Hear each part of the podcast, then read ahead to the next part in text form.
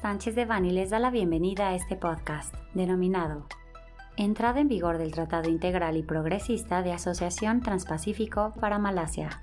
Les recordamos que este material es únicamente informativo, por lo que no puede ser considerado como una asesoría legal. Para más información, favor de contactar a nuestros abogados de manera directa.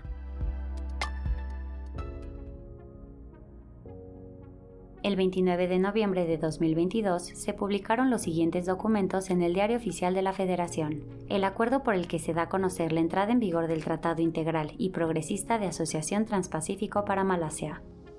El acuerdo por el que se modifica el diverso por el que se da a conocer la tasa aplicable del impuesto general de importación para las mercancías originarias de la región conformada por México, Australia, Brunei, Canadá, Chile, Japón, Malasia, Nueva Zelanda, Perú, Singapur y Vietnam, que corresponden a Australia, Canadá, Japón, Nueva Zelanda, Perú y Singapur. El aviso por el que se da a conocer el esquema de certificación que Malasia aplicará en el marco del Tratado Integral y Progresista de Asociación Transpacífico. Con dichos acuerdos y avisos se declara la entrada en vigor de las obligaciones y beneficios del Tratado Integral y Progresista de Asociación Transpacífico para Malasia, así como el calendario de desgrabación de las mercancías en la región, luego de que Malasia notificó haber concluido los procedimientos legales aplicables para ello.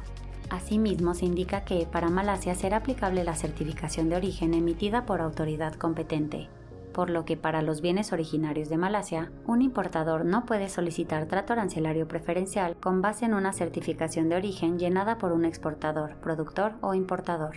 Es importante recordar que el Tratado Integral y Progresista de Asociación Transpacífico fue suscrito en 2018 y entró en vigor escalonadamente para la mayoría de las partes el 30 de diciembre de 2018, 14 de enero de 2019 y 19 de septiembre de 2021 quedando pendientes los procesos internos de aprobación de Brunei Darussalam y República de Chile.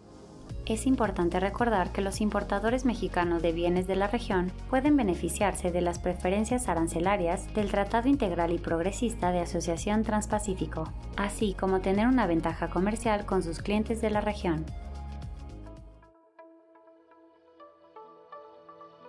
Este contenido fue preparado por Alberto Campos Vargas, María Luisa Mendoza López y Tamara Chacón Jiménez, miembros del Grupo de Práctica de Comercio Exterior y Aduanas.